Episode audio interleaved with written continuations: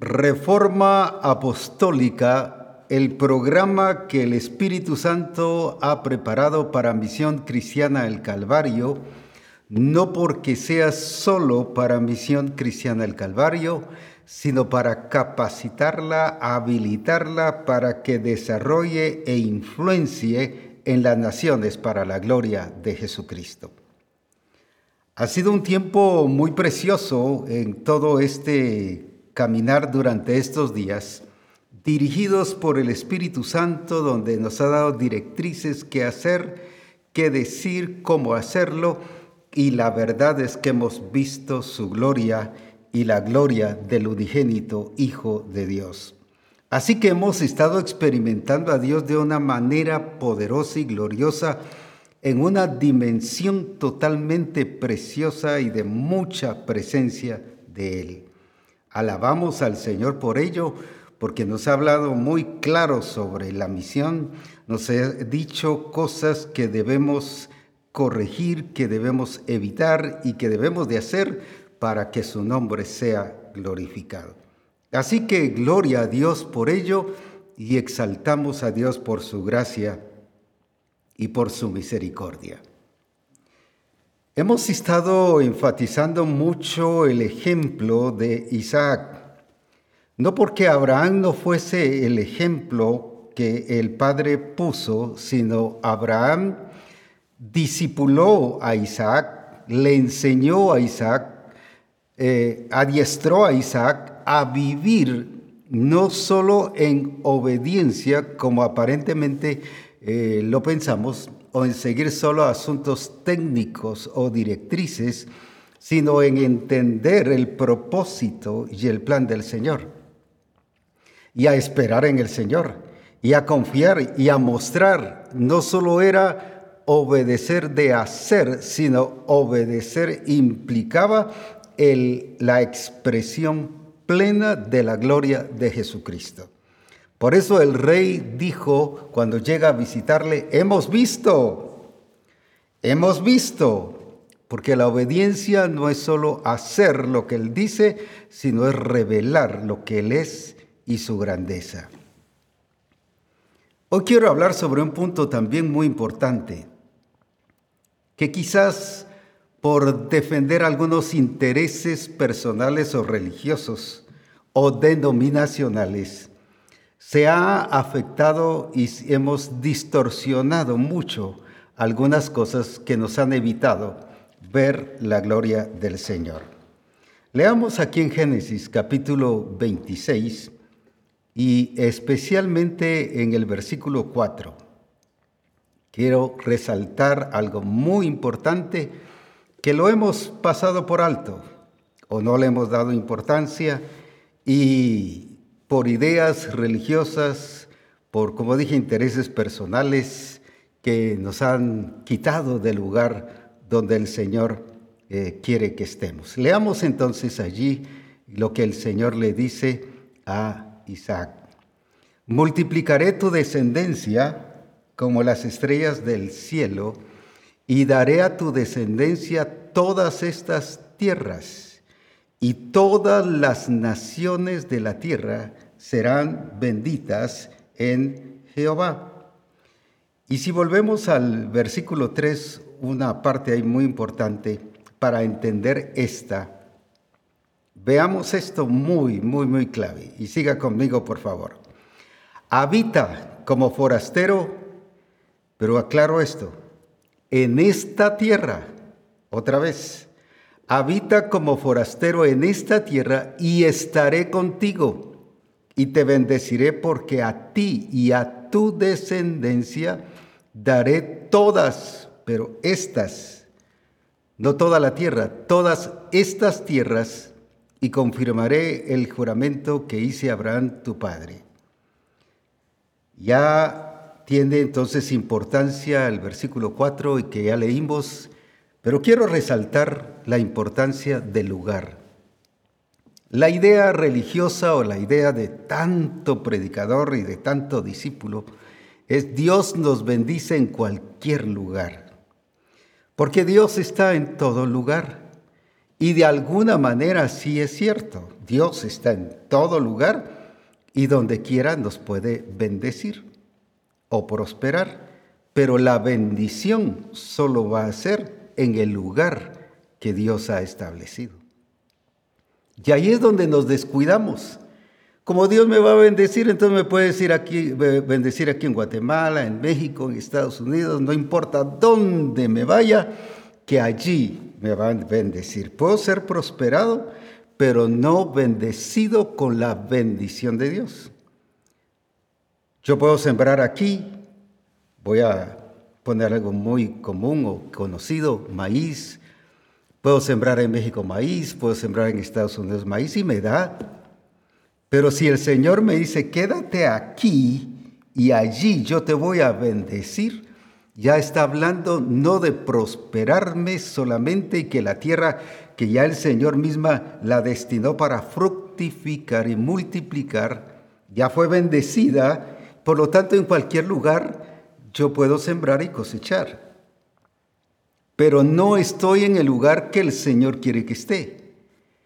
Y ahora viene y le dice a Isaac, no te vayas a Egipto. Pero si el Señor lo podía bendecir en Egipto, el Señor lo podía bendecir en, en cualquier otro lugar. ¿Por qué? Porque Dios está en todo lugar si seguimos esa línea religiosa o denominacional. Dios nos va a bendecir, pero en el lugar que Él ha establecido. Porque para el Señor no solo es la persona importante, sino es el lugar importante. Veamos aquí en Efesios capítulo 1 y versículo 2 para que veamos y así les podríamos estar 50, 80, 100 versículos que nos hablan de lugares. Pero veamos lo que dice en esta, en esta eh, palabra muy importante. Gracia y paz a vosotros nuestro, de, de nuestro Padre y del Señor Jesucristo.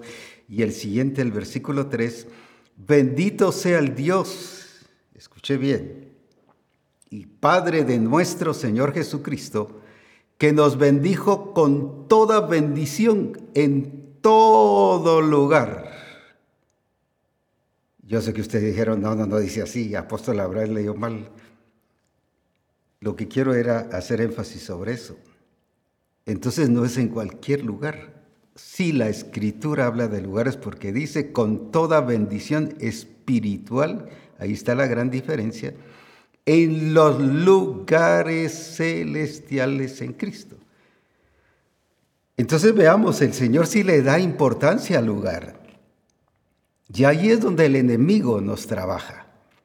Por eso es que hay personas que se pueden cambiar de congregación, me voy de este lugar a otro lugar y Dios me va a bendecir tanto aquí como allá. Esa es una idea del mundo, del sistema del mundo. Y Dios está en todo lugar. Y es cierto, es que Dios está en todo lugar. Y sí es cierto. Pero Dios tiene un lugar específico en que te quiere bendecir.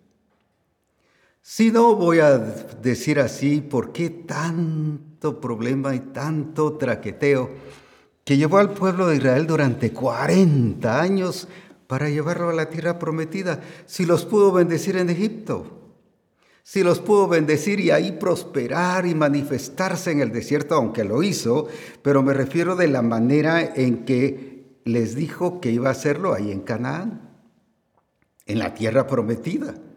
¿Por qué lo llevó todo eso al lugar? Ahí voy, al lugar, otra vez, al lugar que él dijo que se iba a manifestar con ellos. Entonces quiere decir que el lugar sí tiene importancia para Dios. ¿Por qué le dijo el Señor a Abraham, sal de tu tierra y de tu parentela? Sal de aquí, de este lugar. Y se fueron a Arán. Y allá se establecieron, y según ellos era un lugar próspero, cómodo. Ahí el papá de Abraham vio que era bueno para el ganado y para producir a la vista de él. Y el Señor le dijo, no, no, no es aquí es otro lugar, pero si el Señor estaba allí, el Señor ahí lo pudo bendecir. lo que estoy es votando es esa idea o falsa idea que ha dañado a la iglesia y por eso les hace estar cambiando de lugar o de congregación. Y luego lo voy a enfatizar porque y pueden irse a cualquier iglesia, a cualquier congregación. La verdad que solo hay una iglesia de Jesucristo. Son los de, lavados con la sangre de Jesucristo, los nacidos de nuevo. Congregaciones hay un montón. Puedo mencionarles, sí, 100 nombres de denominaciones, pero no estoy hablando a nivel denominacional.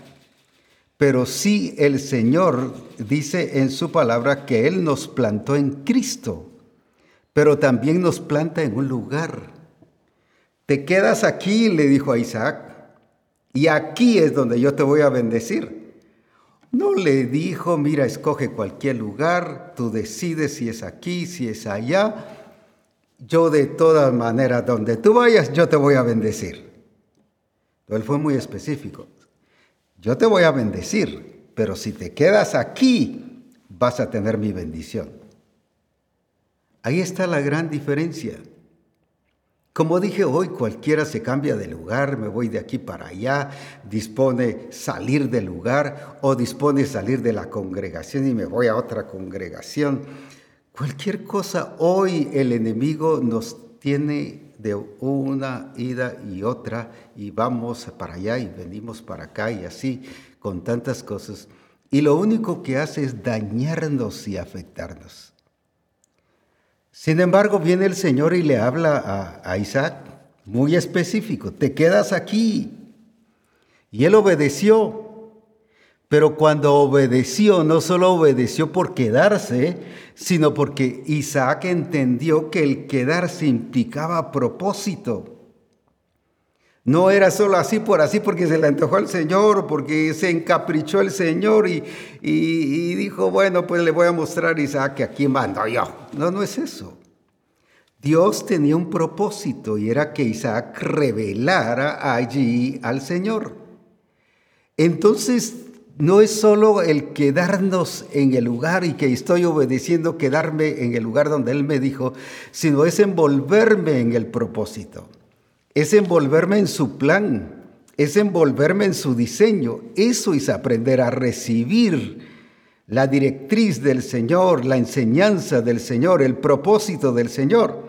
Si yo solo me quedo en ese lugar, pero sigo haciendo lo que yo quiero, solo estoy aparentando algo y pensando que porque estoy en el lugar que Dios me dijo, por ejemplo, si Isaac se hubiera quedado en ese lugar donde Dios le dijo, pero no hubiera sembrado, no hubiera revelado al Padre, el rey no hubiera conocido que Dios estaba con él. Él no hubiera sido prosperado. Él no hubiera sido la expresión de la gloria, de la manifestación de Dios en un lugar conflictivo y en medio de gente conflictiva. Decimos, pero es que tanto conflicto, pero es que tanta cosa que está pasando. Quiero decirles que la escritura nos habla mucho, de, por ejemplo, de Daniel. Daniel es un ejemplo muy precioso. Dice aquí, por ejemplo, eh, en, en, el libro de Daniel, en el capítulo 6 y versículo 28, solo para resaltar. Y mire qué actitud tuvo Daniel. ¡Ay, si el foso de los leones y cómo lo venció y cómo mostró su gloria, cómo... Sí, pero ¿por qué? ¿Por qué pudo mostrar su gloria? El problema es que usted se ha quedado en el lugar, pero no ha podido mostrar su gloria, porque no ha entendido que incluye propósito, que incluye plan, que incluye diseño, que incluye todo su programa. Ajá, pero seguimos haciendo lo mismo, seguimos siendo los mismos y por lo tanto seguimos produciendo lo mismo, sequedad, esterilidad, sin fruto, solo hojarasca. Pero ahora veamos entonces qué dice allí sobre esas diferentes etapas que estuvo Daniel. Y este Daniel, no otro, este del que está hablando ahí, eso me gusta, muy específica la palabra, prosperó durante el reinado de Darío y durante el reinado de Ciro el persa, otra vez. Y este Daniel prosperó durante el reinado de Darío y durante el reinado de Ciro el persa. Si volvemos un poquito atrás, cuando Daniel fue llevado de Jerusalén a Babilonia, el que estaba dirigiendo el país y reinando era Nabucodonosor. Luego fue Belsasar, luego fue Darío y luego fue Ciro el persa. Imagínense cuántos periodos de reinados estuvo allí en el lugar. Ah, es que era esclavo, no podía escaparse. Pero tampoco tomó una actitud negativa. Ya, yo le obedecía a Nabucodonosor, a él sí le hice caso, pero a este Belsasar, saber quién es, y no le hizo la guerra ni le llevó la contraria. La actitud de él entendía que, entendía el propósito del Señor por tenerle tanto con un rey como con otro. Y de ahí le cambian el rey, voy a decir solo por darle a entender. Ahora viene Darío, ah, este sí vamos a, hacer aquí, ya este vamos a aprovechar desde el principio aquí a mandarlo y a dirigir, o ver, vamos a ver qué hacemos. Tuvo la misma actitud, revelando a Dios, porque entendió que el estar allí no era que lo habían trasladado de allí a Babilonia nada más, un cambio de lugar, sino que Dios lo había llevado con un propósito, para cumplir una expresión para cumplir el programa del Padre en ese lugar. Mire qué precioso. Pero luego dice que también con Ciro, y, lo, y como usted leyó juntamente conmigo, fue prosperado. Ah, es que yo no prosperé porque como me cambiaron de pastor, dice muchos hermanos, me quitaron el pastor que estaba, lo amaba, lo quería, y miren, nos identificamos con él y ahora y por eso no hemos prosperado, porque ha habido una serie de cambios pastorales. A Daniel le cambiaron los reyes, pero ahí estuvo Daniel. Ahora piense cuánta edad, si dice que cuando fue llevado de Jerusalén a Babilonia era joven, calcule uno los 17, 18 años. En el periodo de Nabucodonosor, ¿cuánto tiempo estuvo? En el periodo de Belsasar, en el periodo de Darío, en el periodo de Ciro Calculo que cuando lo metieron al foso de los leones, eso es ya de acuerdo a lo que yo estoy pensando, Daniel tenía unos 70 años, no era jovencito, o más tal vez. ¿Cuántos periodos pasó? Sin embargo, él no cambió de actitud, ni pensó, oh Señor, sácame de aquí, Señor, muéstrame a dónde quieres llevarme, porque aquí, mira, la, corrupción, aquí todo es, todo es maldad, aquí todo es contrario a lo que Dios dice, idolatría, cada rey establece su programa pero él sabía que ahí había sido puesto no para ser influenciado, sino para influenciar y para revelar la gloria del Padre. Esto me recuerda mucho mi caso. Cuando yo me convertí, había un pastor en la iglesia allá donde le, le llamábamos la iglesia por la línea del tren. Y el pastor Ramón Avilés, buena gente el hermano y su predicación muy preciosa y la verdad que muy bueno para disertar la palabra. Pero ya había pasado el periodo o el momento del avivamiento en el año 63, ya estoy hablando ahora del año 65. Y un hermano que nunca lo vi orar por un enfermo, nunca lo vi orar por un endemoniado, nunca lo vi, ni nunca predicó sobre liberación, sino ni llenura del Espíritu. Sin embargo, su mensaje era precioso, muy bonito, lo disertaba muy bien, lo dejaba uno, como decimos aquí en Guatemala, con la boca abierta y con ganas de seguirlo escuchando más. Pero no metido. Yo decía, ¿pero qué pasó? Y ya había empezado un mover profético en medio de nosotros, del Espíritu Santo, donde el Señor se estaba manifestando y revelando todo esto que ahora el Señor nos está enseñando hoy. Y al principio quiso, pero si no está metido, ¿y qué pasa si es el pastor? Y de ahí pues hubo un cambio pastoral.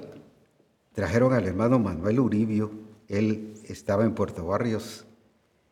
Un hermano también muy precioso, una familia muy linda, mucha comunión, mucha armonía.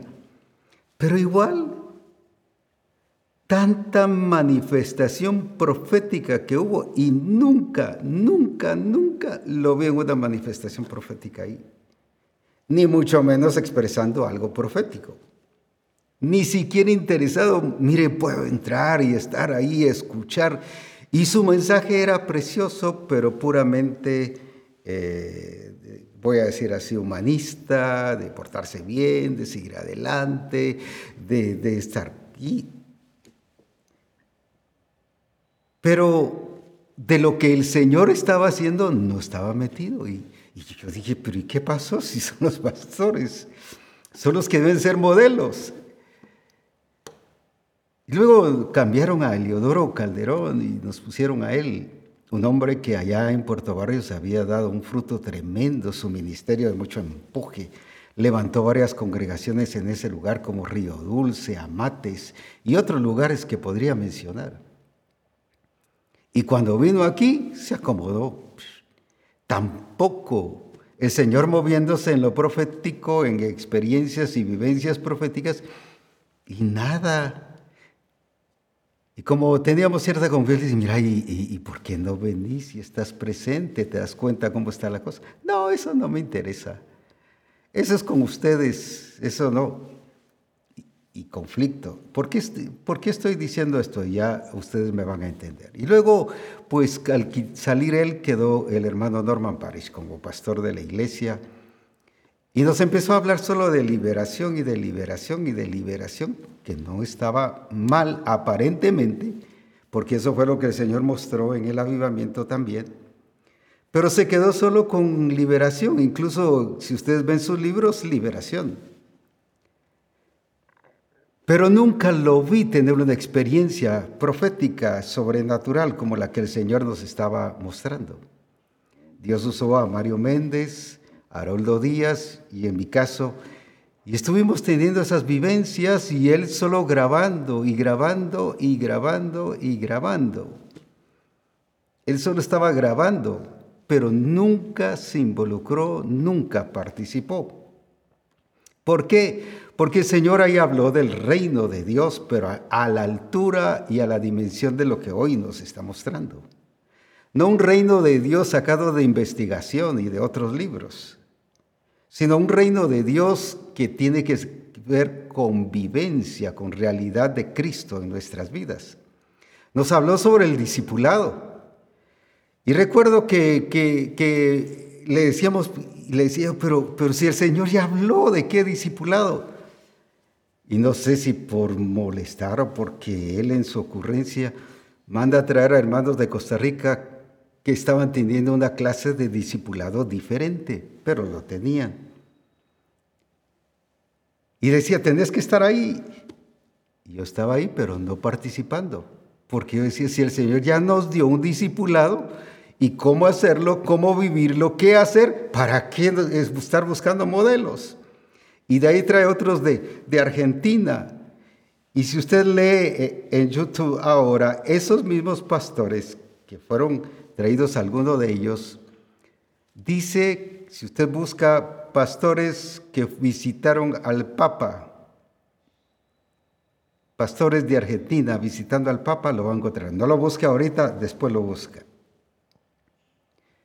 Yo, yo decía, pero ¿por qué si, si el Señor ya nos dio un modelo?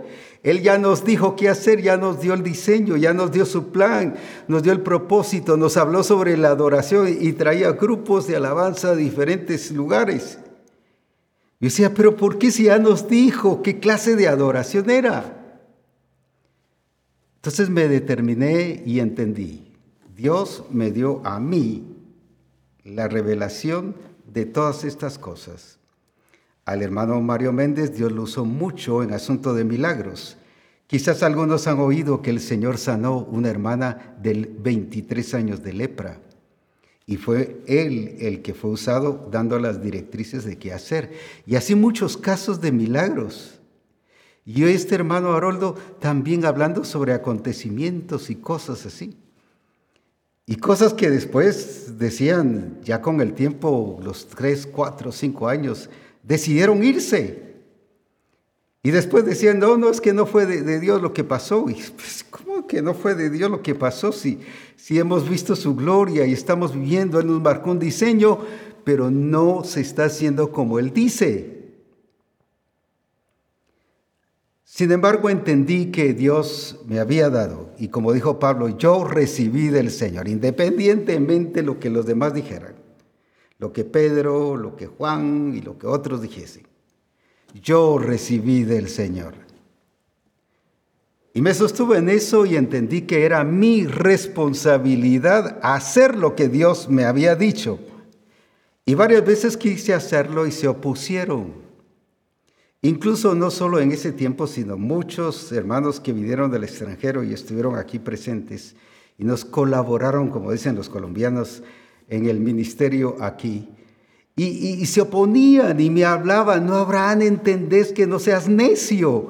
Yo por dentro decía, pero si el necio son ellos y el Señor ya nos dijo qué hacer, ¿para qué estar buscando? Y eso es lo que pasa con mucha gente. Estamos buscando otras cosas, estamos buscando qué, cómo hacen los demás, estamos buscando cómo hacerlo y buscamos hasta en internet cómo hacerlo, pero no hacemos lo que el Señor dice. Y esto ha ocasionado problema en muchas personas. Cuánta queja me llega o cuánto comentario me llega. Mire, fíjese que no hay o qué hacer, quiero irme de la iglesia porque mi pastor no se mete. Pero ¿y qué tiene que no se meta si mis pastores no se metieron? Pero yo estoy metido. Yo estoy involucrado, yo estoy en el propósito, porque entendí que la escritura dice en Corintios, aún nos puso Dios en el cuerpo, en el lugar como Él quiso. O sea, si Dios le ha puesto en el lugar como Él quiso, yo tengo que responder a ese lugar, independientemente si los demás están de acuerdo o no. No estoy hablando de rebelión tampoco, sino estoy hablando de cumplir con lo que el Señor me dio a mí y le dio a usted. Si lo hizo pie, pues funcione como pie. Que los demás se oponen y quiere que sea mano, esa es pura cosa de ellos. Déjeselos con su problema, pero usted funcione como pie. Y así sucesivamente tenemos que entender que somos responsables no de lo que los demás dicen que debemos de ser, sino de lo que Dios nos ha dado. Y ese punto es muy importante el permanecer en el lugar donde Dios dijo, porque desde el principio el Señor me dijo, Abraham, te he colocado aquí. Y mucha oposición. Recuerdo que varios de ellos llegaron y me decían, Abraham, mejor te vas porque vieras que el hermano Norma del hermano tal y los hermanos otros dicen que sos negativo y que siempre les lleva la contraria y que para que no estorbes, ellos nos mandaron a decir que te dijéramos que mejor te fueras.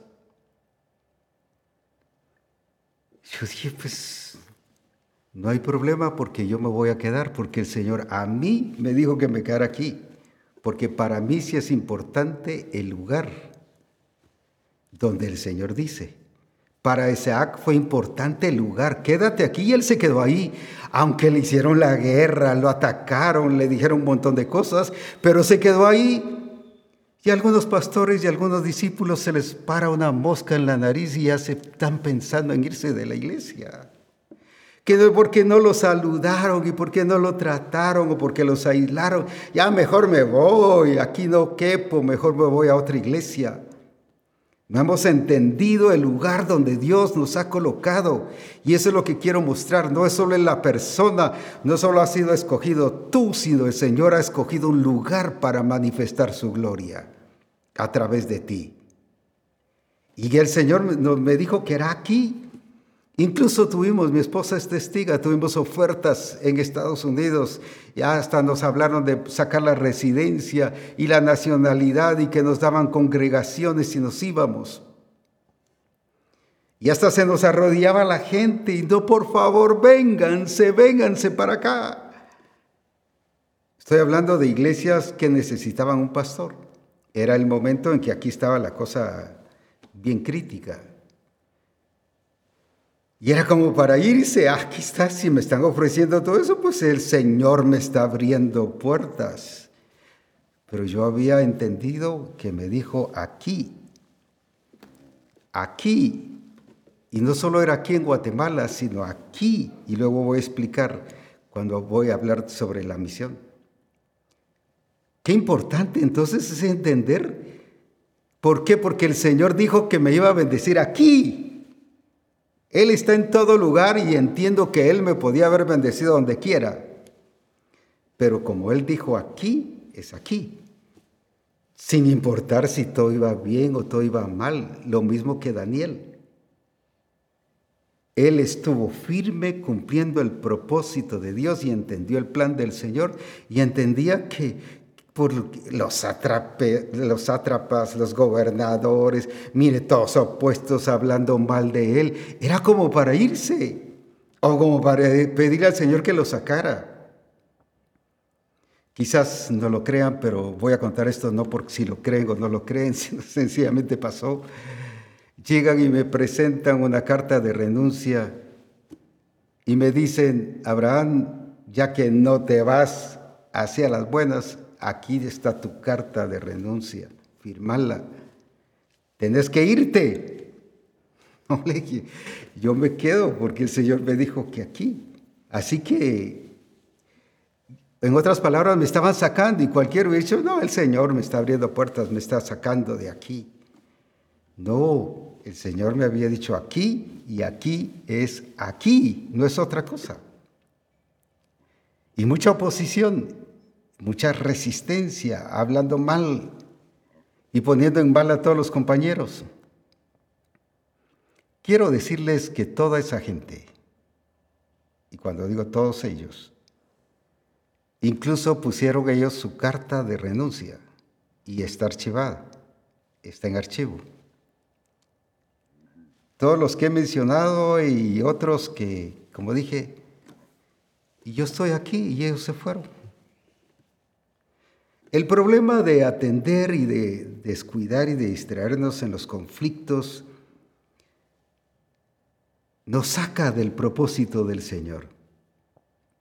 Y resultamos nosotros fuera.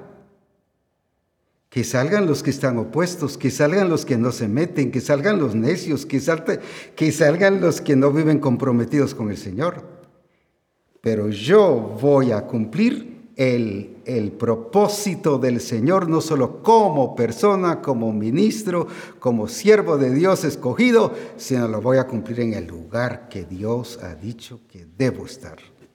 Y aquí estoy, todos los demás, algunos, la mayoría están muertos, no porque yo los haya matado, sino se murieron. Y otros están fuera, y están de iglesia en iglesia, y otros están hasta jubilados sin hacer nada, pasando el tiempo. Y yo estoy aquí ahora después de 57 eh, años ya de ministerio, con más fuego, con más pasión, con más compromiso, con más entrega, entendiendo más al Señor, disfrutando su presencia. Y veo que todos los demás se fueron, porque entendí que no solo yo era el escogido, sino que el Señor había escogido un lugar para mí, para su manifestación y para su expresión. Y durante 57 años han habido cosas tremendas, fuertes, intensas, momentos muy fuertes dentro de la misión. Pero sirvieron precisamente para formar carácter y probar si yo había entendido que quedarme en el lugar significaba entender el propósito del Señor. Entonces, mi propósito y el propósito del Espíritu Santo hoy es quitar esa falsa idea o ese concepto religioso. Dios me puede bendecir en cualquier lugar. El problema es que se sale de esta congregación y se va a otra y después sale de otra porque está esperando que le prediquen el mensaje que usted quiere. Daniel no se quedó por eso. Daniel no se quedó por, porque estuvieran haciendo lo que él quería. Daniel se quedó porque estaba haciendo lo que Dios quería. Ahí está el punto central. Si usted está en visión cristiana del Calvario, en el lugar donde Dios le ha puesto, haga lo que Dios ha dicho. Y dice la escritura que Isaac hizo lo que Dios quiso. El ejemplo de Moisés, cuando en Éxodo capítulo 3, cuando fue a ver la zarza, y quiero explicarlo bien porque eso nos va a ayudar a entender lo que el Señor le dijo a Moisés. Leamos ahí entonces en Éxodo capítulo 3, donde está hablando sobre la zarza. Y se le apareció el ángel de Jehová en una llama de fuego en medio de una zarza. Y él miró y vio que la zarza ardía en fuego y la zarza no se consumía. Voy a leer la parte final. Y se le apareció el ángel de Jehová en una llama de fuego en medio de una zarza, y él miró y vio que la zarza ardía en fuego, y la zarza no se consumía. Aprovechemos el siguiente versículo. ¿Y qué dice? Entonces Moisés dijo, fíjese, iré yo ahora, pero cuando dice iré yo ahora, ¿a dónde? Al lugar donde estaba la zarza, ardiendo. Y veré no, aquí está Dios también y aquí se va a manifestar y aquí su gloria. No, iré yo ahora y veré esta grande visión, porque la zarza no se quema. Él entendió que no solo era llamado por Dios y escogido para ver su gloria allí, sino tenía que ir al lugar donde estaba la zarza.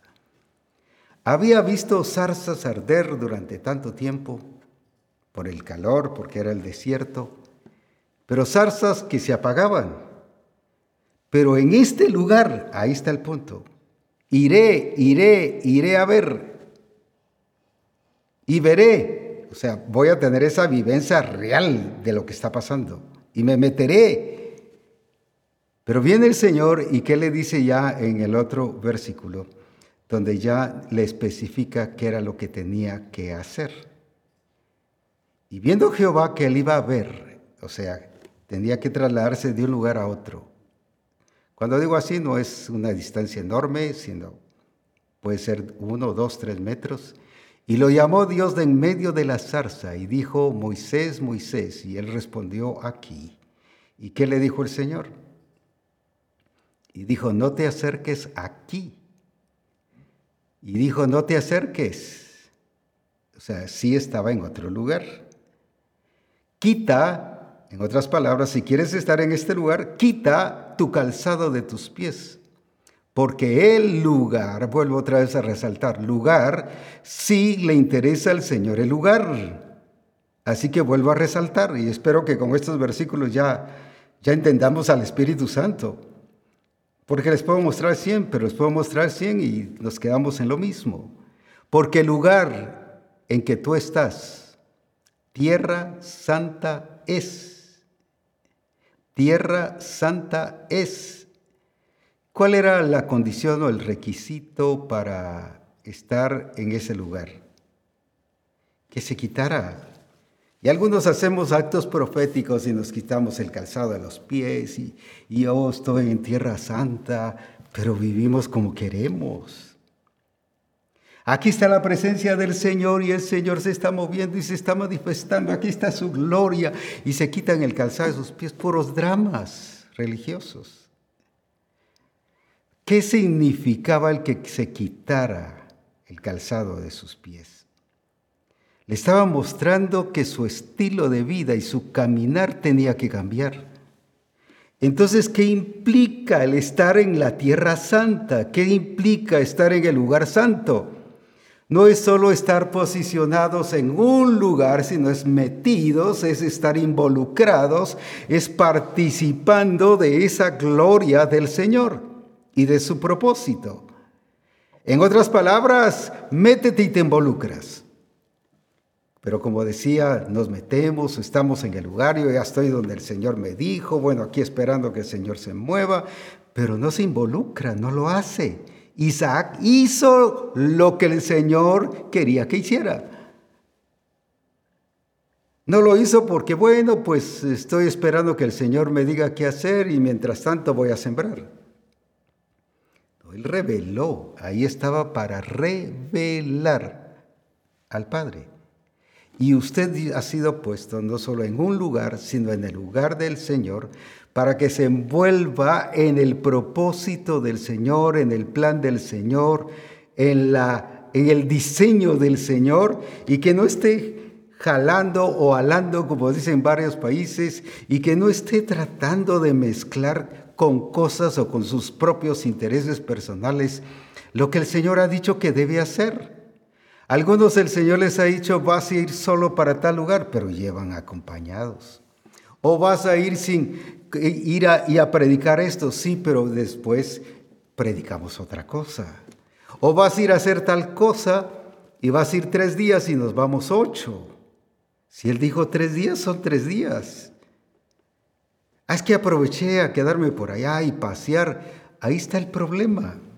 Siempre hacemos lo que queremos, pero no hacemos lo que Él dice. Entonces, aunque estemos en el lugar donde Él dice, no estamos involucrados en su propósito, en su plan, en su diseño. Y vivimos haciendo lo que queremos. Entonces no vamos a ver la gloria del Señor.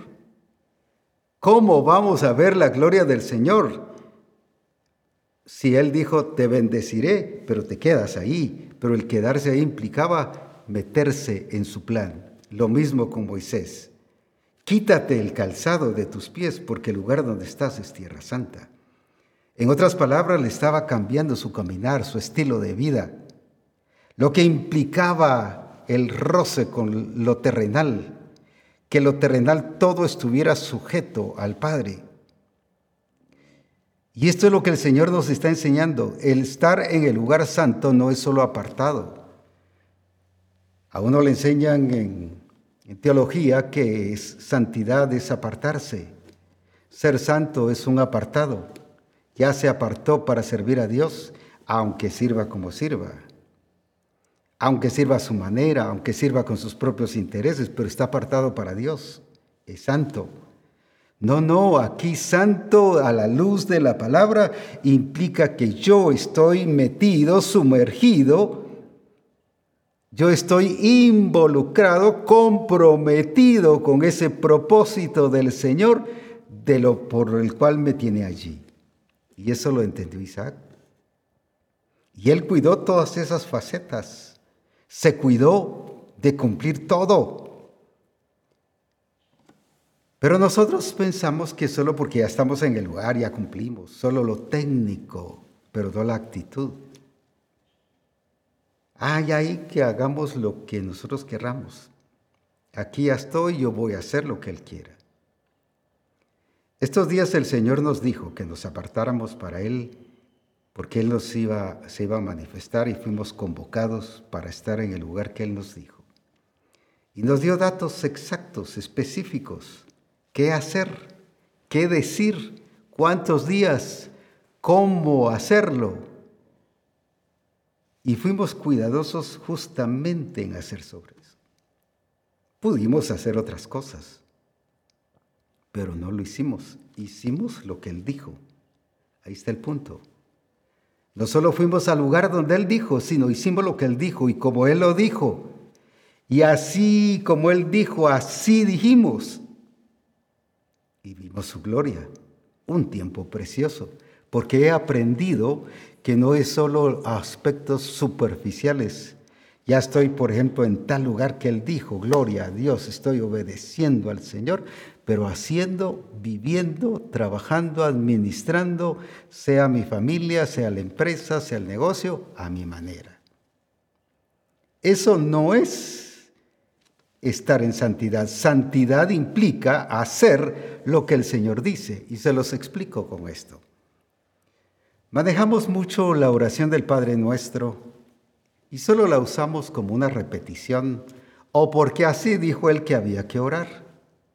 Pero así dijo que había que orar, pero con las acciones y con todo, con lo que implica ahí. Por ejemplo, dice, Padre nuestro que estás en los cielos, santificado sea tu nombre. ¿Qué significa eso? Ah, pero yo ya oré como él dice y pensamos que por eso ya estamos cumpliendo. Recuerde que a Moisés cuando le dijo que le hablara la peña y él golpeó la peña, le dijo, por cuanto no me santificaste, no santificasteis mi nombre. Entonces, ¿qué implica santificar su nombre? Hacer lo que él dice. Eso es santidad. Santidad no es andar como, como los diferentes religiosos o otras entidades que andan ahí todos allí, que se apartan a las montañas o que andan ahí todos con cierto estilo. No, no, no es eso. No son, como dije, no son dramas, es vivencia. ¿Por qué le dijo, no me santificaste en mi nombre? ¿Pero por qué? Si de todas maneras salió agua, si de todas maneras hubo resultado, de todas maneras se vio la evidencia de la manifestación de Dios, pero no santificó su nombre.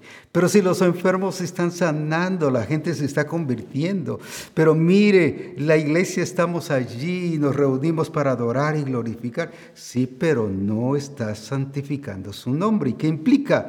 Que no se está haciendo como él dice. Entonces, ¿qué significa santificado sea tu nombre? No que Él lo santifique si Él es santo. Él no necesita santificar su nombre. Pero sí me ha puesto a mí para que a través de mí su nombre sea santificado. ¿Pero qué implica eso? Que yo voy a hacer lo que Él quiere. Entonces, cuando Dios me ha llamado a un lugar, me ha llamado a que haga lo que Él determinó que yo debo hacer. Y cumplirlo pero expresarlo para que la gente conozca que Él es Dios. Y no que, que, si me voy a un lugar, los demás influencien sobre mí. Recuerde que la escritura dice que están en el mundo, pero no son del mundo. En otras palabras, no van a ser influenciados por el sistema. Y caemos al sistema como familia, el sistema del mundo como los demás. Pastoreamos al sistema del mundo como los demás, las demás iglesias. Es que así ministra, es que así pastorea tal iglesia tradicional y, un, pastoreo solo de mantenimiento al estilo aquel que, cuando el Señor o cuando se le dice que iba a cortar la higuera, déjame, voy a abonarla. No la había abonado, su cultura era no abonarla. Y ya esa es mi idea o lo que yo pienso de él. Solo hizo la bulla, solo hizo el parapeto de abonarla, porque su cultura, tres años de que no la abonaba. Y ese es el problema de mucha gente que vuelve a su círculo vicioso. No, ahora sí me voy a meter, ahora sí me voy a meter, ahora sí voy a consagrar.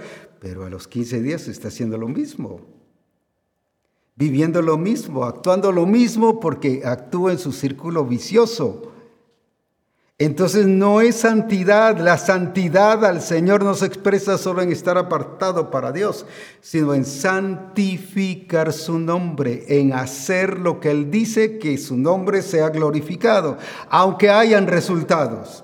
Sí, pero hubo agua, el pueblo se sació, el pueblo se quitó la sed, pero ese no era el propósito principal, era el resultado. Pero ¿qué pasó? ¿Qué era lo que el Señor quería? Mostrar su gloria de la manera en que Él quería. Y Dios nos ha puesto en el lugar para mostrar su gloria de la manera en que Él quiere. Es por ello que necesitamos entender que no todo lugar sí vamos a ser prósperos, pero no bendecidos por Jehová. No vendes con la bendición de Dios, que es la que enriquece.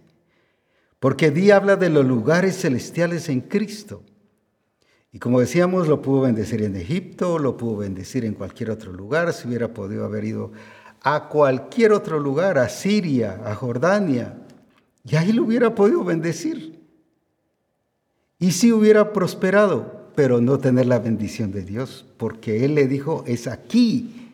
Y tenemos que aprender a estar no solo como escogidos de Dios, como personas, como llamados por Dios, sino también tenemos que aprender a estar en el lugar. De que van a haber conflictos, van a haber conflictos. De que van a haber circunstancias y oposición como lo tuvo Isaac. Uh, les contáramos nosotros.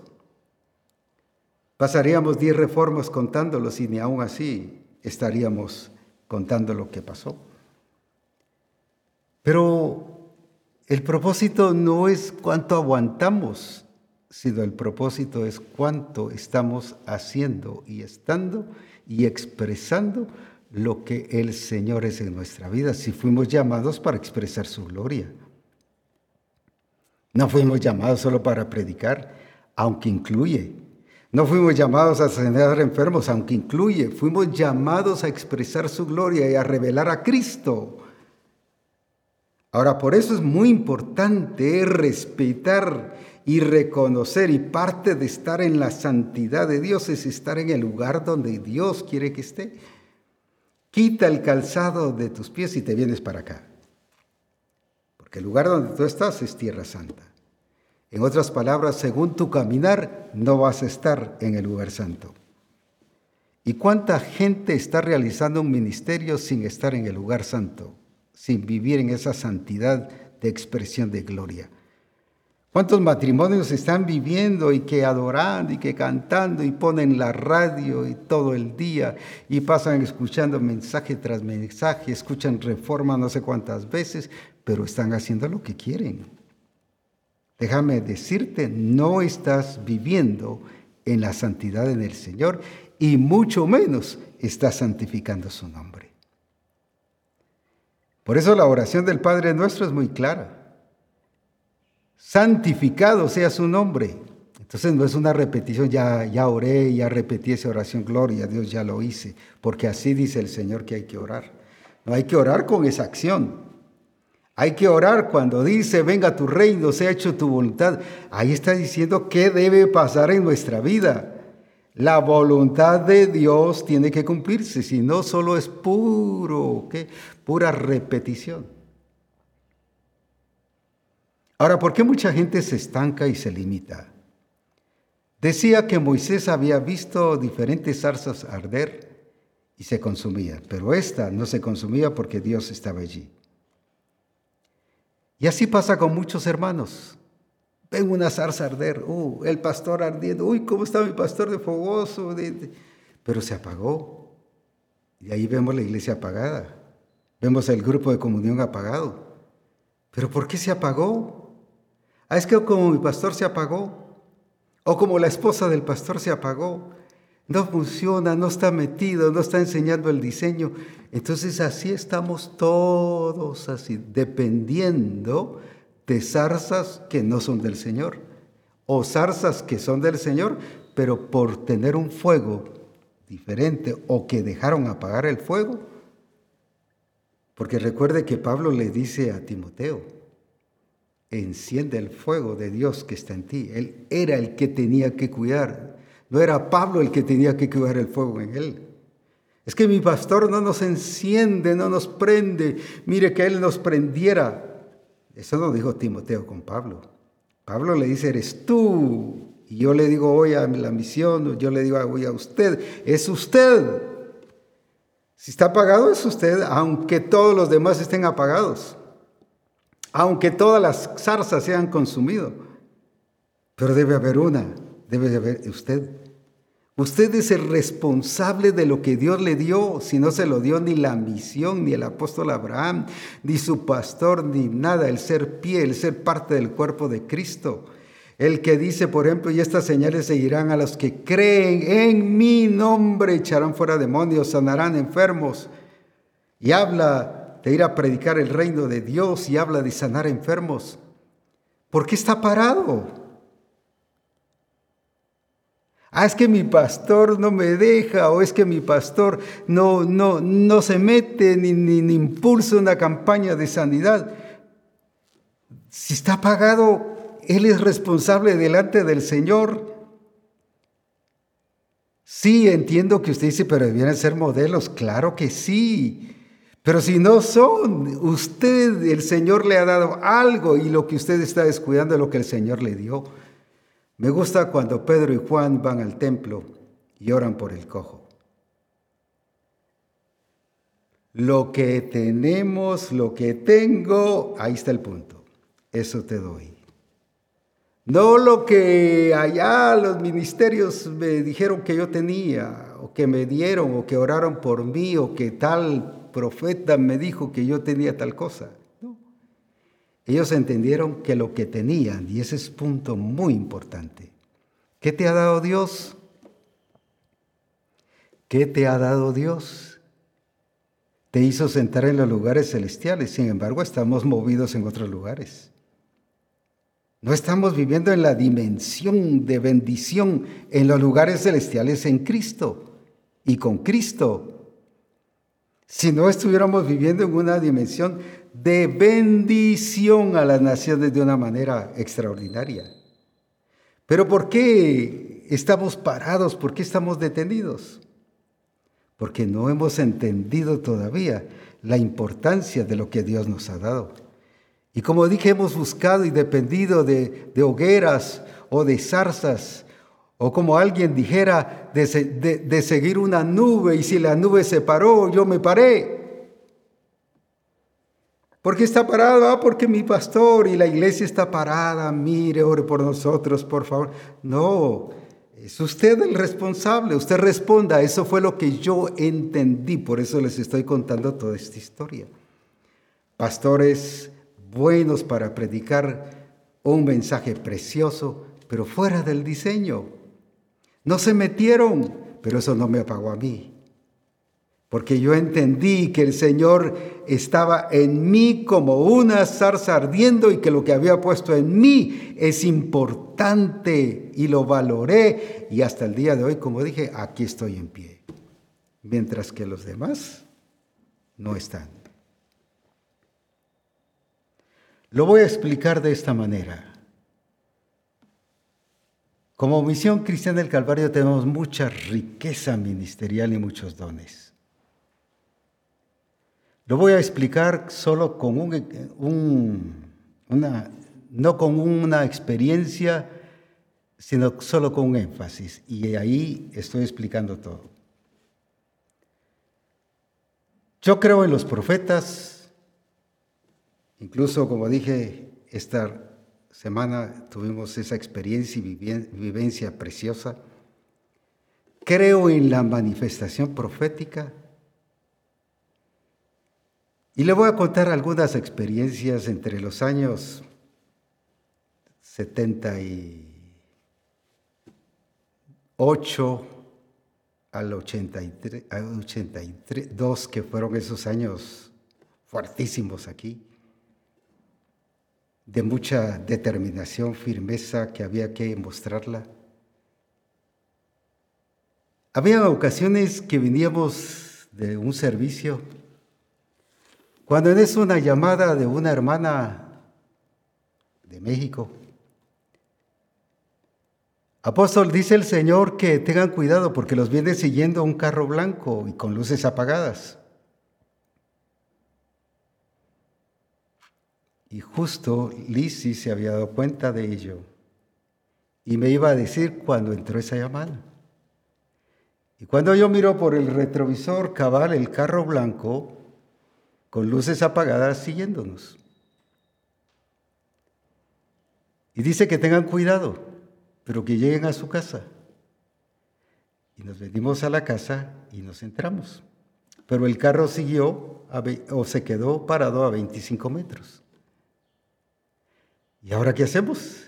Estos están esperando que salgan, se nos van a meter aquí. Sí, porque dijo que los están persiguiendo. Mire el mover profético. Fuimos protegidos por una etapa de mover profético. Y luego llamamos y preguntamos qué era lo que el Señor quería. Le dijimos, Señor, muéstranos tu gloria. Y es una llamada de Estados Unidos. Dice el Señor que ahora que ustedes entraron a su casa, arreglen cosas y se van tres días a tal parte.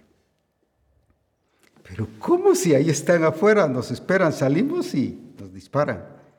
Nos van a hacer invisibles. El Señor va a permitir que no los vean.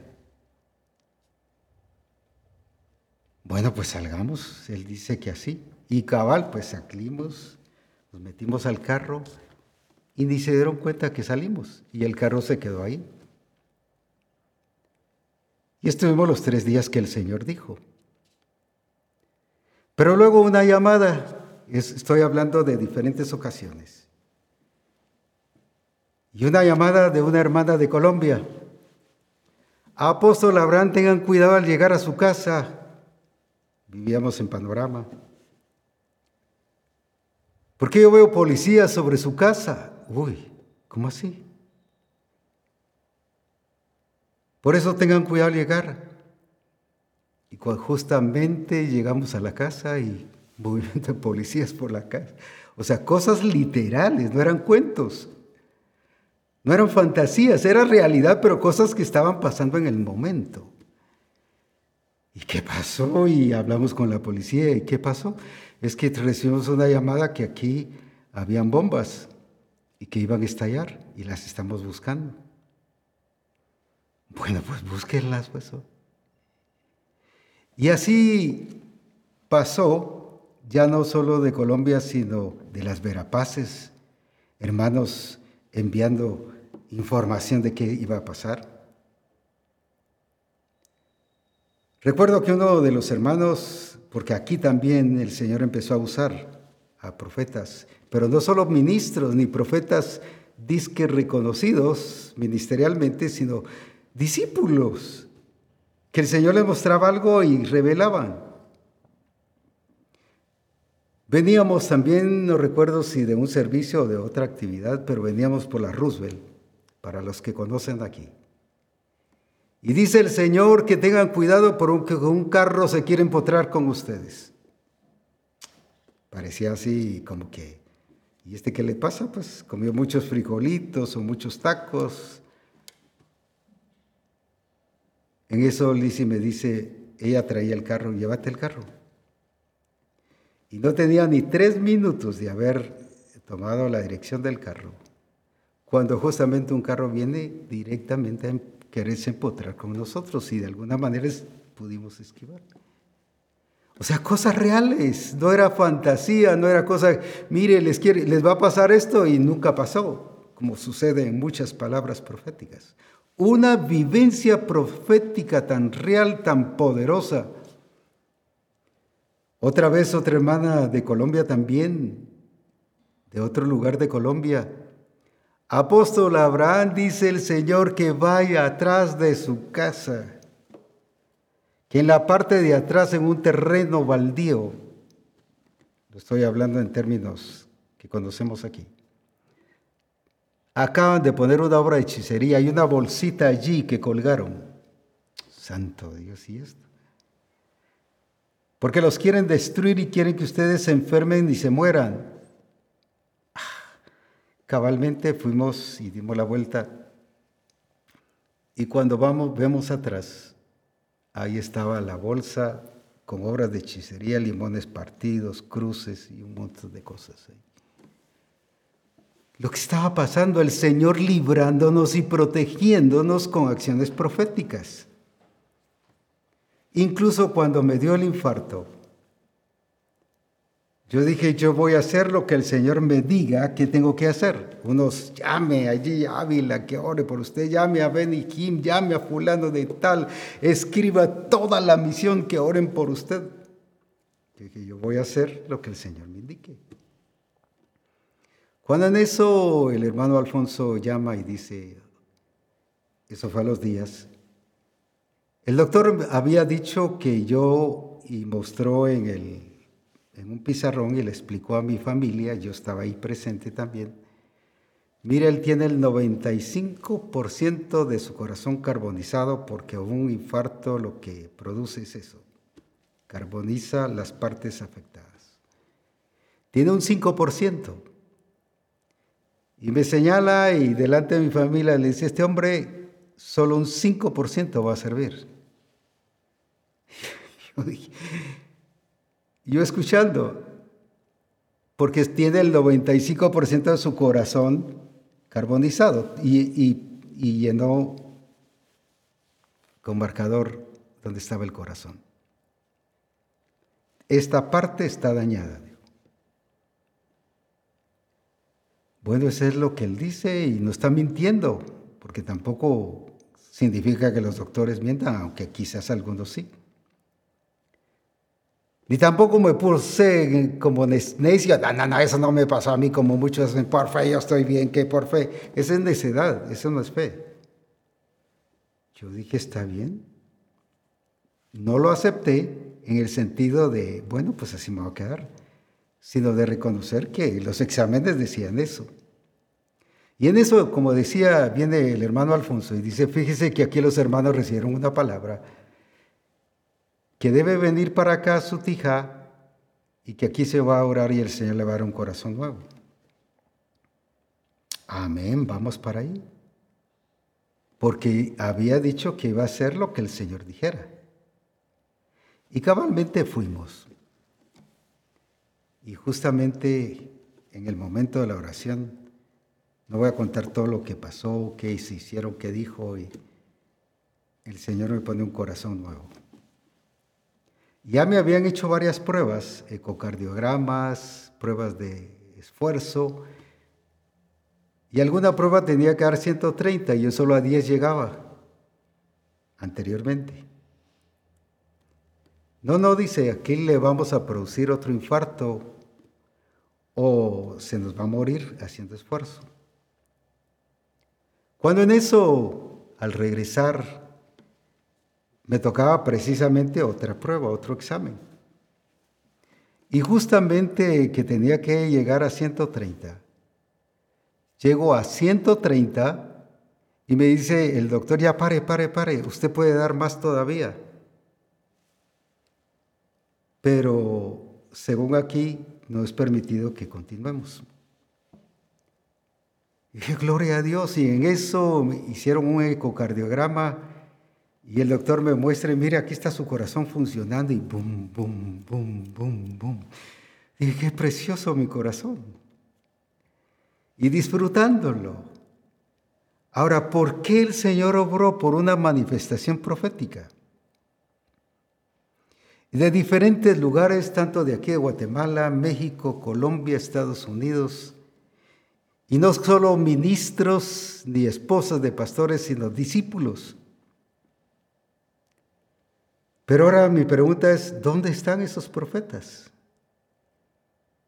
¿Qué pasó con todo ese mover profético que a mí me ha servido y me ha cuidado mucho?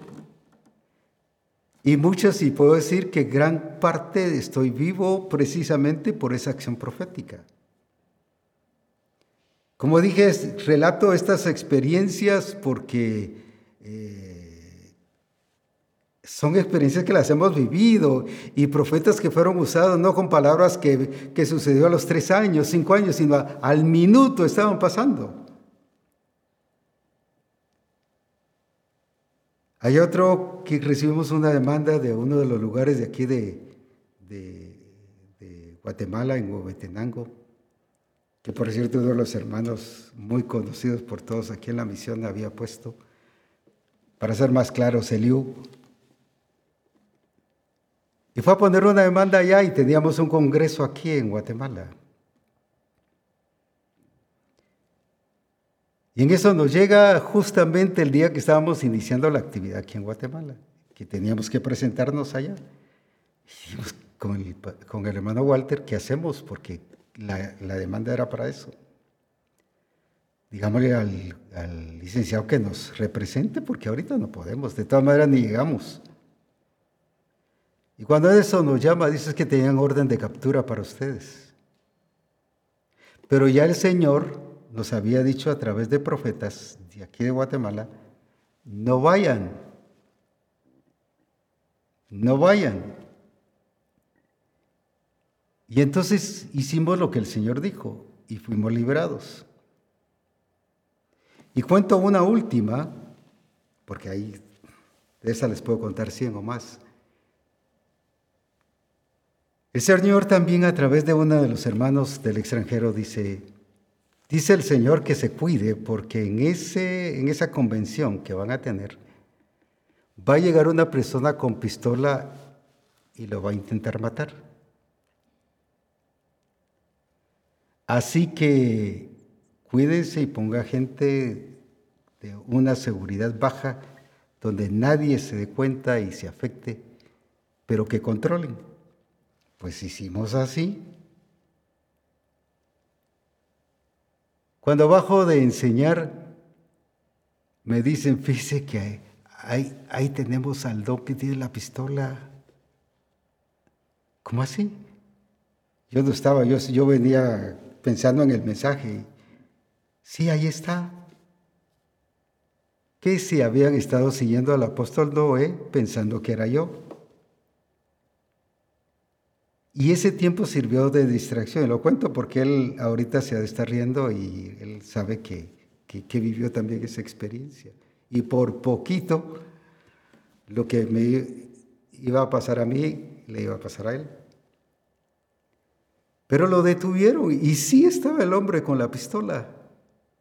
Cabal lo que el Señor estaba diciendo. Entonces, imagínese esa vivencia profética, no de que el Señor te va a bendecir, te va a guardar y te va, te va a cuidar. No, no, cosas así bien marcadas. Pero vuelvo a decir, ¿qué pasó con ese mover profético? No hemos sabido apreciar la riqueza que tenemos en Misión Cristiana del Calvario. ¿Por qué? Porque no hemos entendido el lugar y el propósito, el plan. Y, como dije, discípulos bien usados, exactos, precisos en lo que estaban diciendo. Y no eh, porque no eran ministros, no, no, no, usted no tiene por qué decirme esa palabra. Porque tiene, no tiene ninguna autoridad para que me diga. Si el Señor se la dio, ellos no la dieron y la gloria de Dios se manifestó. A eso me refiero el reconocer lo que Dios nos ha dado. Y así nos ha dado diferentes dones, adoración. ¿Dónde están los adoradores? ¿Dónde están aquellos que deberíamos de tener una misión con una expresión de adoración de mucha grandeza y de influencia a las naciones? Lo mismo con el discipulado. Seguimos haciendo un discipulado de acuerdo a nuestra manera, muy técnico, con métodos puramente académicos, que no son malos, pero son humanos. Con métodos puramente de pura ocurrencia pastoral, pero no bajo el diseño de Dios como hizo Abraham. Le transmitió no solo lecciones, sino le transmitió vida, le transmitió el propósito a Isaac, le transmitió el diseño, le transmitió cómo administrar las cosas que Dios le había dado. Y viene Isaac y se lo transmite a Jacob. Por eso era que a Jacob no tenía problemas si le quitaban el sueldo diez veces o se lo cambiaban. Él sabía que él era un hombre bendecido por Dios. Y si eran pintadas o manchadas o blancas las ovejas que decía el suegro que le iba a dejar, él sabía que allí iba a prosperar. Entonces, qué importante es entender eso. ¿Dónde está lo que Dios nos ha dado? Esa riqueza si una de las misiones tiene riqueza en la manifestación de Dios, tiene a Cristo mismo, es misión cristiana del Calvario. Tiene dones, tiene ministerios. Uf, pero ¿dónde están esos ministerios fluyendo? Explico esto. Y como dije, hoy estoy hablando así muy claro. Hemos tenido muchas iglesias que han sido productores de ministros, muy buenos. Pero dentro de ellas ha estado lo que conocemos como la colonia popular Escuintla. Por años nos ha provisto muchos ministros. Y incluso en la misión hay varios ministros que salieron de allí. Puedo mencionar 10, 12. No uno, dos, 10, 12. Pero la pregunta es, ¿qué han hecho estos ministros que salieron de ahí? Ya no siguieron lo mismo. Si ellos fueron producto de una iglesia productora, un vivero ministerial, ellos también debían de ser, viveros ministeriales en sus congregaciones. Pero la pregunta es, puros eliseos, recibiendo la doble unción, pero se la llevaron a la tumba. Al año de que había muerto Eliseo, llevan a otro a enterrar. Y dice que tocó los huesos de Eliseo y resucita el otro, no Eliseo, sino el otro. La unción estaba en el cementerio, no porque el cementerio sea lugar de la unción, sino porque allí se la había llevado. ¿Dónde están esos productores? Los que han salido dos, tres de alguna congregación, ¿qué seguimiento le están dando? Se han encerrado, se han estancado. ¿Por qué? Porque no hemos sabido apreciar la manifestación de Dios.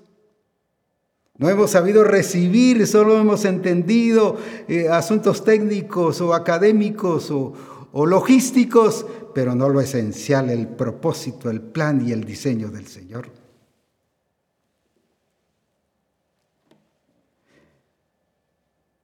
Y la guerra siempre continuó.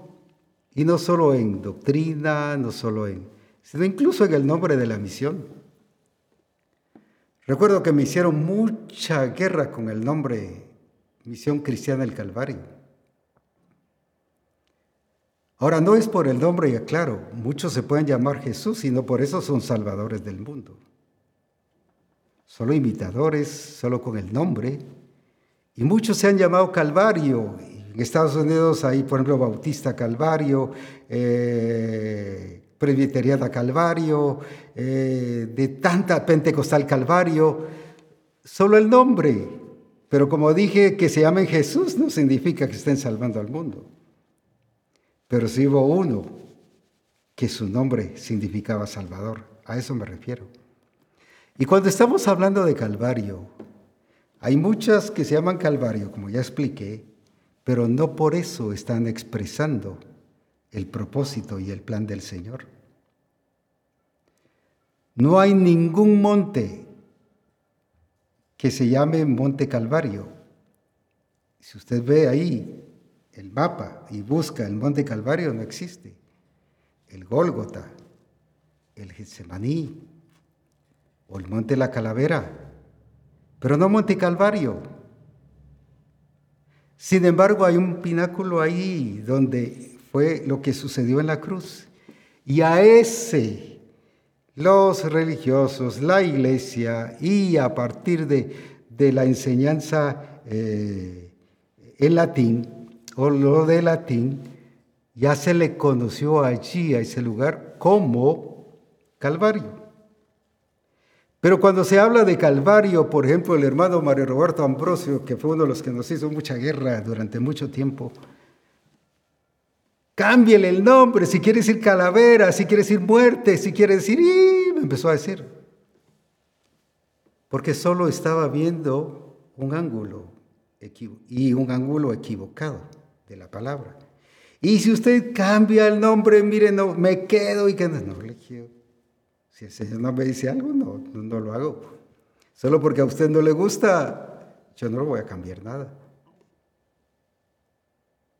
Calvario, cuando lo vemos, por ejemplo aquí en Mateo, nos habla sobre uno de esos nombres que dice, por ejemplo, y cuando llegaron a un lugar llamado Golgota, no dice Calvario,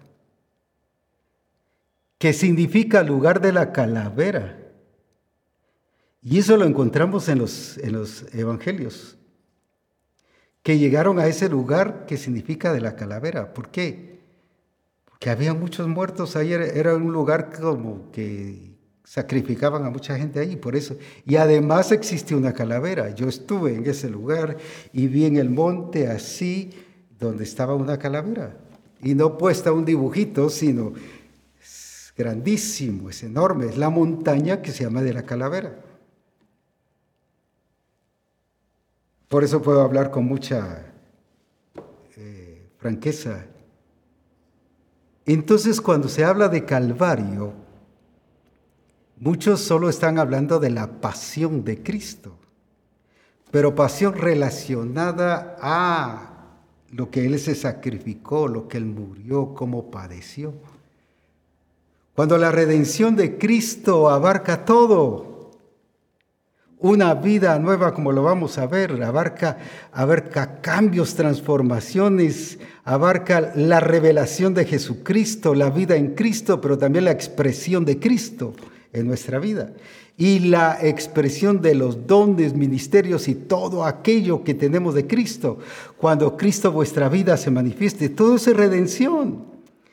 Pero la religiosidad solo nos ha encerrado en un Cristo mártir. Solo la pasión, y nos habla de la pasión solo de esos sufrimientos. Y quiero mostrarles lo que la escritura dice que lo que sucedió en la cruz. Como parte de esa redención. Entonces Calvario no es solo eso, que le hayan azotado, escupido y que se haya caído cuantas veces con la cruz y que cómo subió y que lo crucificaron. Pero el diablo nos distrae y nos quita el valor y la enseñanza de esa redención. ¿Qué dice Colosenses? Ahí en Colosenses capítulo 2. Y a vosotros, mire lo que pasó ahí. Lo vamos a, leer parejito y luego vamos a ir volviendo a leer punto por punto. Y a vosotros, está hablándole a la iglesia, no a los impíos estando muertos en pecados y en la incircuncisión de vuestra carne, os dio vida juntamente con Él. Ahora váyase haciendo la pregunta, ¿dónde? ¿Dónde? ¿Dónde pasó todo esto? Perdonándoos todos los pecados, anulando, mire qué precioso, el acta de los decretos que había contra nosotros, que nos era contraria, quitándola de en medio y clavándola, ¿dónde? Otra vez, ¿dónde? Otra vez, ¿dónde? En la cruz. Entonces, ¿qué pasó en la cruz? Y leamos el siguiente para resaltarlo. Y despojando a los principados y a las potestades, los exhibió públicamente, triunfando sobre ellos en la cruz. Entonces, ¿qué pasó ahí? Ah, sí, pero quiere decir calavera, quiere decir muerte, quiere decir esto. Y, se los digo porque a muchos se los van a decir o quizás ya se los dijeron. Pero mire lo que pasó ahí. Volvamos otra vez al 14. ¿Qué significa o qué pasó allí? Ah, no solo que lo golpearon, lo azotaron, lo escupieron. Solo están viendo cosas que el mundo quiere que usted vea para distraer lo que pasó ahí. Ahora volvamos ahí entonces. Eh, o el 13, por favor, para que para que resalte. Y a vosotros, ¿cómo estábamos? Muertos en pecados. Y en la incircuncisión de vuestra carne os dio vida juntamente con Él, perdonándoos todos los pecados. Entonces, en primer lugar, aunque hay varias lecciones allí, pero quiero resaltar un principio ahí. ¿Qué pasó ahí? La muerte de la naturaleza pecaminosa. Por un hombre entró la muerte, pero por un hombre entró la vida. ¿Pero dónde? En la cruz. Y fueron nuestros pecados perdonados, pero ¿dónde? En la cruz. Y ahora sigamos el otro versículo. Anulando el acta de los decretos que había contra nosotros, pero ¿dónde pasó eso?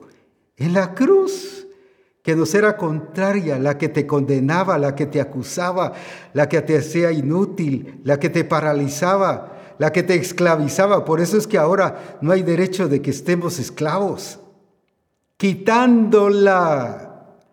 Pero ¿dónde sucedió eso? De en medio. ¡Uh, qué precioso! Así que si vives atado, esclavo, si vives limitado, si vives estorbado, es porque quieres, no has entendido lo que Cristo hizo en la cruz. Quitándola de en medio y clavándola en la cruz. Mire qué precioso. Eso fue lo que pasó ahí, en ese, en ese monte, si usted quiere llamarle de la calavera, el monte Gólgota o el monte Calvario. Eso fue lo que pasó, pero eso es parte de la redención de la vivencia de Cristo hacia nosotros, de esa realidad de la obra. Toda aquella acta que había sido declarada para contraria para ti fue quitada, así que no tienes excusa. No tienes ninguna cosa para vivir mediocre o de una forma eh, simulada como el mundo, como las circunstancias y como el diablo te ha querido tener, que te acusa, que te acusa, que te acusa. ¿Cuántos hermanos pierden relaciones por causa de eso? Y provocan relaciones malas. Y no han aprendido que lo que hizo el Señor con nosotros. ¿Te acordás cuando estuviste en el hospital? Yo fui el único que te fui a visitar. Como quien dice, me las debes. Le pasa la factura, le cobra. Pero si el Señor ya quitó todo lo contrario y todo acta. ¿Te acordás que cuando hiciste oración yo fui el único que oré por vos? Y así empezamos a pasar facturas. Y te acordás que no hiciste, que me hiciste, que me pusiste con puras amarguras o raíces de amargura que no reflejan la gloria de Dios. Ahí se expresa y sale la raíz de amargura y cobrando facturas. Pero ahí fue puesta, dice, en la cruz todas las cosas que eran contrarias. Gloria a Dios por eso. Pero luego dice, y despojando a los principados y a las potestades, los sacó a la vergüenza en público. Entonces, ¿qué significa el mensaje de misión cristiana del Calvario? Es un mensaje de redención que implica el, la muerte y sepultura del hombre viejo y el resucitar juntamente con Cristo, que implica que fuimos plantados en Cristo Jesús que implica que ya no hay nada contrario a nosotros, ninguna acta, no hay nada que nos esclavice, así que no hay razón para vivir de esa manera, sino libres. Pero también que todo principado, toda potestad, dice allí, lo sacó a la vergüenza en público. La predicación y la expresión de misión cristiana del Calvario tiene que ser el poner a los principados y potestades en su lugar y sujetarlos a la obediencia de Jesucristo. Por eso es que Él permitió un nombre. El Señor siempre utilizó un nombre. No solo utilizó personas o lugares. Y a esta hija de Abraham tiene que ser libre. Usó un nombre. ¿Por qué no solo dijo, la voy a hacer libre, sino identificó un nombre porque significaba bendición? Y lo mismo, para que la bendición de Abraham, para que entendiésemos qué bendición, porque podía haber sido la de Juan, la de Pedro, la de Miguel, la de Juana, la de Rosa.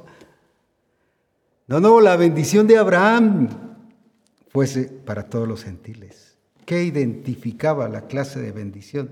Primero, que era del Señor y segundo, que a quién le había dado el Señor. Por eso es importante el nombre. El nombre no es porque estemos fortaleciendo, exaltando una denominación. Porque el Señor les va a decir la bendición que tiene Misión Cristiana del Calvario, la que yo quiero darles también a las naciones.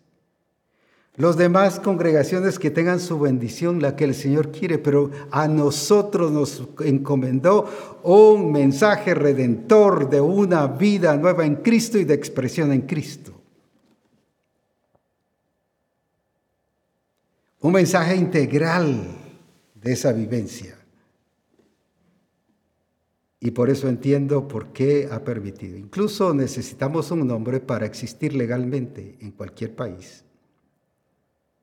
No podemos decir somos la iglesia de Cristo. Ahí ese ya es un nombre, iglesia de Cristo. O la iglesia, ¿qué? De Zumpango, o la iglesia de tal lugar. Ahí ya le pusimos un nombre. De todas maneras necesitamos un nombre para existir. No es que estemos resaltando la denominación o la misión. Pero sí el Señor va a requerir de un hombre para identificar qué clase de bendición es la que quiere darle a las naciones. La bendición de Cristo a través de Misión Cristiana del Calvario. En este caso que nos corresponde en la responsabilidad y el propósito a la cual Él nos ha llamado.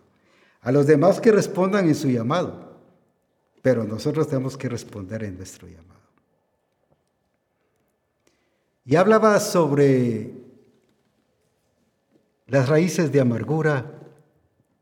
Viene Isaac. Le cerraban pozos. Pero mire qué dice la escritura que él hizo aquí en Génesis 26:30.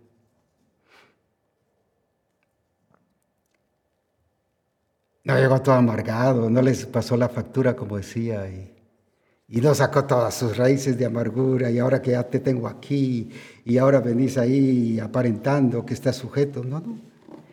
¿Qué nos dice ahí? Entonces él les hizo banquete y comieron y bebieron. ¡Oh, qué grandioso! Libre. Mostró que su alma estaba libre. Y no empezó a quejarse, bueno, pues te voy a dar banquete, pero que esto sirva para que se nos perdonemos. Ya cuando sacan eso, es raíz de amargura que está soltando. O esta cena es para que veas que quiero restablecer relaciones y te acordás lo que me hiciste, pero yo te perdono. Ahí es pura amargura. En cambio viene Isaac y les puso banquete. Y eso me recuerda David en el Salmo 23. Algunos, ah, sí, pues. ¿Qué dice ahí en el Salmo 23 y versículo 5? Mire, siguió el mismo principio. Aderezas mesa delante de mí en presencia de mis angustiadores. Unges mi cabeza con aceite, mi copa está rebosando. Aderezas mesa delante de mí en presencia de mis angustiadores. Está hablando en presente, un presente continuo. No fue solo un acto, era un estilo de vida donde él podía sentarse, comer, disfrutar en la presencia de sus enemigos. Recuerdo que Mario Méndez nos dijo en relación al hermano Norman, con ese no me siento yo nunca. Pero un día decidimos con mi esposa que invitaríamos al hermano Norma y a la hermana Betty a comer. Y no para sacarle las cosas, sencillamente una relación. Y vinieron y hermana Betty no conocía la casa y sorprendida y qué bonito y mire cómo los ha bendecido Dios. Y el hermano Norman hablando porque él no sé cómo se enteraba de todo. Él sabía todo lo que estaba pasando. Mira, supe que abrieron tal obra en tal lugar y, que levantaron tal templo. Él mismo. Y así fue una reunión donde él mismo estaba glorificando al Señor por lo que estaba pasando en medio de nosotros. Y nosotros platicando y riéndonos, no salió nada, ni, ni siquiera le dijimos esta cena es para restaurar relación, o para mostrar que le amamos, o para mostrar que le apreciamos. Todo eso allí ya va a reflejar la raíz de amargura. No, sencillamente nos relacionamos, comimos, se despidieron, se fueron felices y nosotros nos quedamos felices. Y veo Isaac le preparó banquete al rey. David le preparaba y aderezaba. ¿Qué significa aderezar? Poner las cosas más excelentes, los adornos preciosos. Eso significa aderezar y hacer los platillos más ricos, ¿no? Aunque sea, esto le voy a dar que coma. Si quiere, bueno, si no, pues que mire, no, no, adereza significa la preocupación por las cosas deliciosas y hasta con su gracia para servir. Y así lo hicimos. Pero mire el orden. Isaac lo hizo, David lo hizo y nosotros lo hicimos también. Por eso entiendo que mucha o toda la bendición que tiene Misión Cristiana el Calvario es porque el Señor ha sanado nuestro corazón. Y no hemos actado con represalia ni por esto ni el otro, ni sacando cosas, sino porque estamos glorificando al Dios vivo y que estamos siguiendo los principios bíblicos. Oh, es el tiempo de cambiar. El tiempo de ese mover profético, no estoy diciendo que se repita lo mismo. Si estoy hablando de esa vivencia profética, ¿dónde están? ¿Dónde están los que Dios les ha dado dones de sanidad? ¿Dónde están los que Dios les ha dado palabra de sabiduría? ¿Dónde están los que Dios les ha dado don de fe? ¿Dónde? No hemos sabido apreciar ni recibir lo que Dios nos ha dado. Y sí quiero hacer un llamado de atención a Misión Cristiana del Calvario no solo a los ministros, sino a todos. Como dije, Dios usó a, todo, a, toda persona. No estoy hablando de impíos, estoy hablando de hijos de Dios. Y de diferentes lugares. Yo no soy de tanta consulta. Gloria a Dios, entiendo que hay profetas para consultar. Pero si mucho en mi vida he consultado unas tres o dos veces. Lo demás ha sido pura guía profética. Dando por ahí buscando, mira qué te dijo el Señor de mí. O me da, se me para una mosca, mira qué hago con esa mosca parada en la nariz. ¿Qué dice el Señor que debo hacer? No. Si está el diseño, está su plan, está su propósito. Y quiero hacer un llamado hoy a Misión Cristiana del Calvario. Primero que nos arrepintamos. Hemos sido descuidados, no hemos valorado lo que Dios nos ha dado. No podemos decir lo que tengo te doy. Y si lo decimos no pasa nada. No estamos usando esa riqueza que Dios nos ha dado. Mientras que Isaac entendió que estar en el lugar de Dios y que Dios le había dicho que debía quedarse allí, era porque no solo le estaba dando una riqueza material, económica, sino era la riqueza de su gloria. Y quizás usted diga, pero es que yo no sé qué me ha dado. Discúlpeme, pero eso significa que anda volando bajo. ¿Cuántas veces ha leído, le han dicho, le han predicado, o ha leído en la palabra, la gloria que me diste, yo les he dado? ¿Qué más que eso? Y además dice que estas señales seguirán a los que creen. Entonces, si no le están siguiendo esas señales es porque no creen. No, si yo le creo. No, no, no le cree. Sí, pero es que yo le creo. No, no le cree si no está pasando. Si, si le creyera, estuviera pasando. Sí, pero es que allá no se hace ninguna campaña de sanidad divina. No, no es por eso. Es porque usted le cree y es a usted al que Dios quiere usar. Así que quiero hacer un llamado a que nos arrepintamos.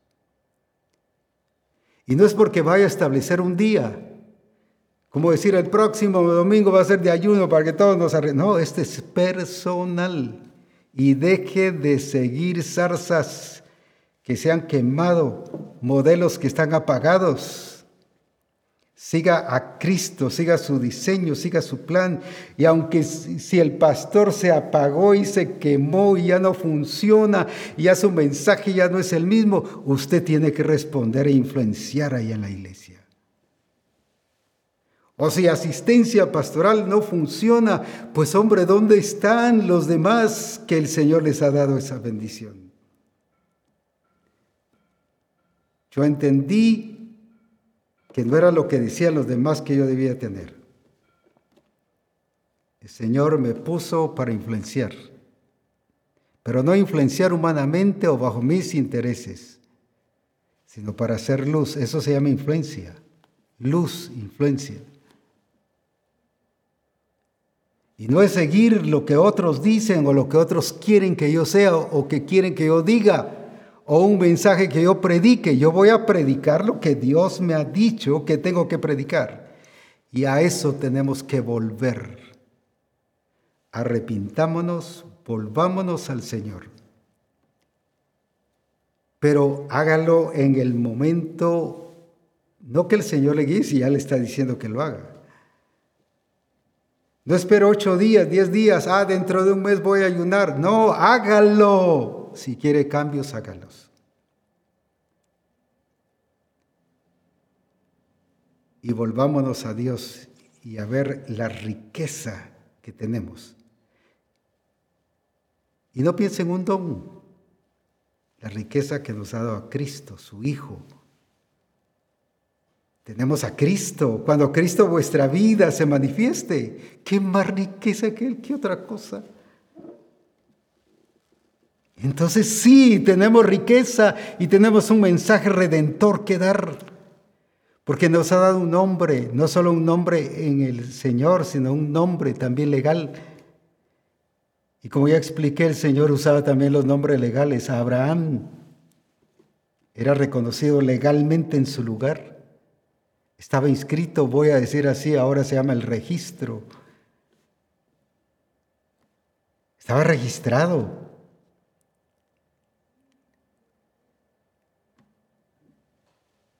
Termino con esto, creo que solo en este testimonio va a explicar todo. Un día el Señor me dice, a través de otro, profeta en el extranjero, dice el Señor que le van a llevar a la oficina comida y que no la coma. Hablé con los de la oficina, mire, dijo el Señor, dijo esto y según nosotros preparados. A los ocho días dice el Señor que recuerde que no debe comer la comida que le van a llevar.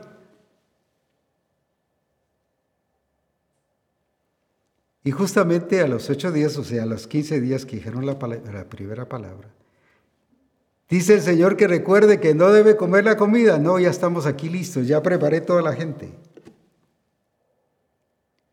Cuando justamente esa última palabra fue a las diez de la mañana saliendo a, las 12 y 30 de la oficina, viene el encargado de la cafetería que siempre nos llevaba comida.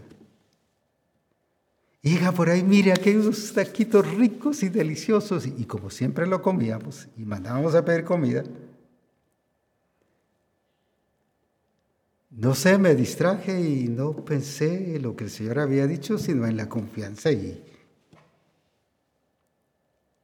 Ah, pues sí, en la puerta ida de la oficina con bimbo, sí.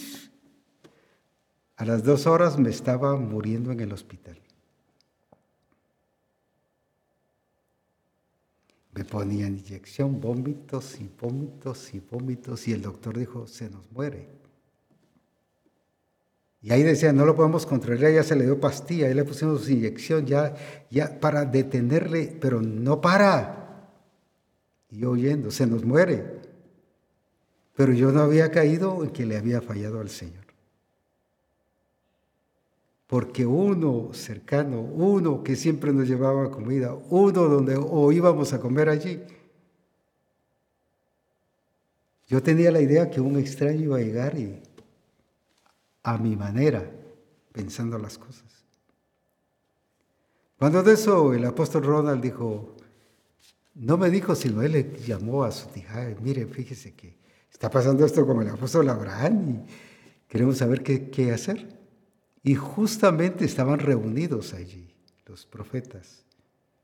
Y viene una hermana y dice, dice el Señor que le digan al apóstol Abraham que se arrepienta y que se reconcilie con Dios, porque no le obedeció de algo que el Señor dijo. Cuando el apóstol Ronald me dice esa palabra, dije, pero si es cierto. Si el Señor dijo que no lo hiciera y lo hice, porque yo asumí que era una persona extraña. Cuando el Señor había dicho que no comiera quien llevara la comida. Eso no decía que para todo el tiempo, por supuesto.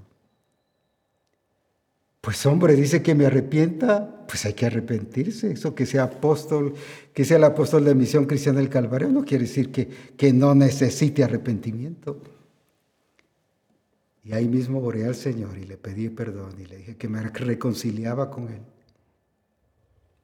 Pero como abrir y cerrar los ojos, los vómitos se pararon. Y la gloria de Dios se manifestó. Y al ratito llegan las enfermeras y ¿qué pasó aquí? ¿Qué pasó aquí? Y llaman al doctor y llega corriendo. Y dije, me puse peor, ¿va?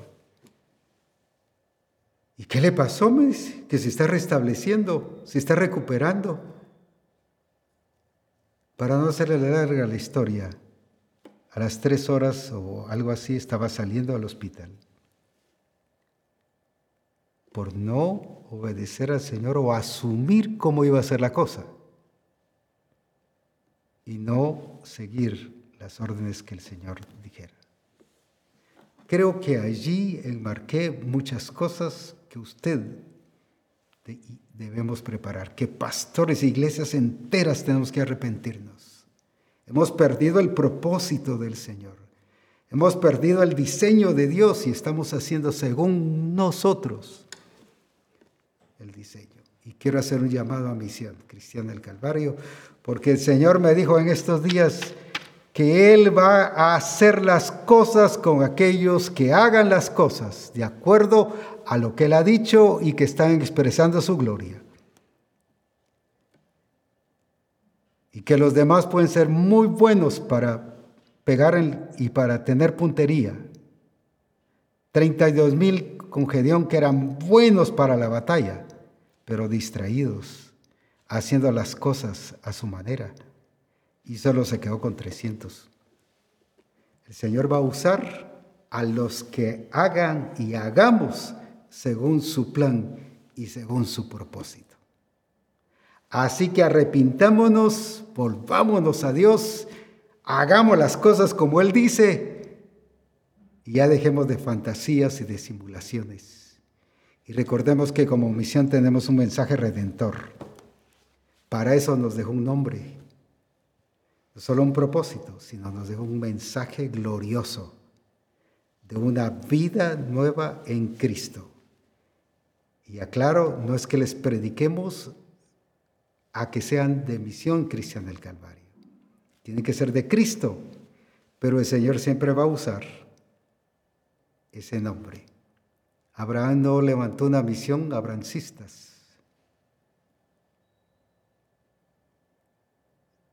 siempre reflejó la gloria del Padre. Pablo no levantó pablistas. Pablo siempre los llevaba que vieran a Cristo. Somos llamados como misión cristiana del Calvario a expresar su gloria para que vean a Cristo y nos ha puesto para revelar a Cristo. Así que adelante, bendiciones. Y no pregunte si hay que hacerlo o no hay que hacerlo. Hay que hacerlo. No tiene otra alternativa. Así que su gloria va a ser manifestada con los que reconocen que tienen, viven y expresan su gloria. Que Dios les bendiga y adelante a cumplir el propósito y el plan del Señor.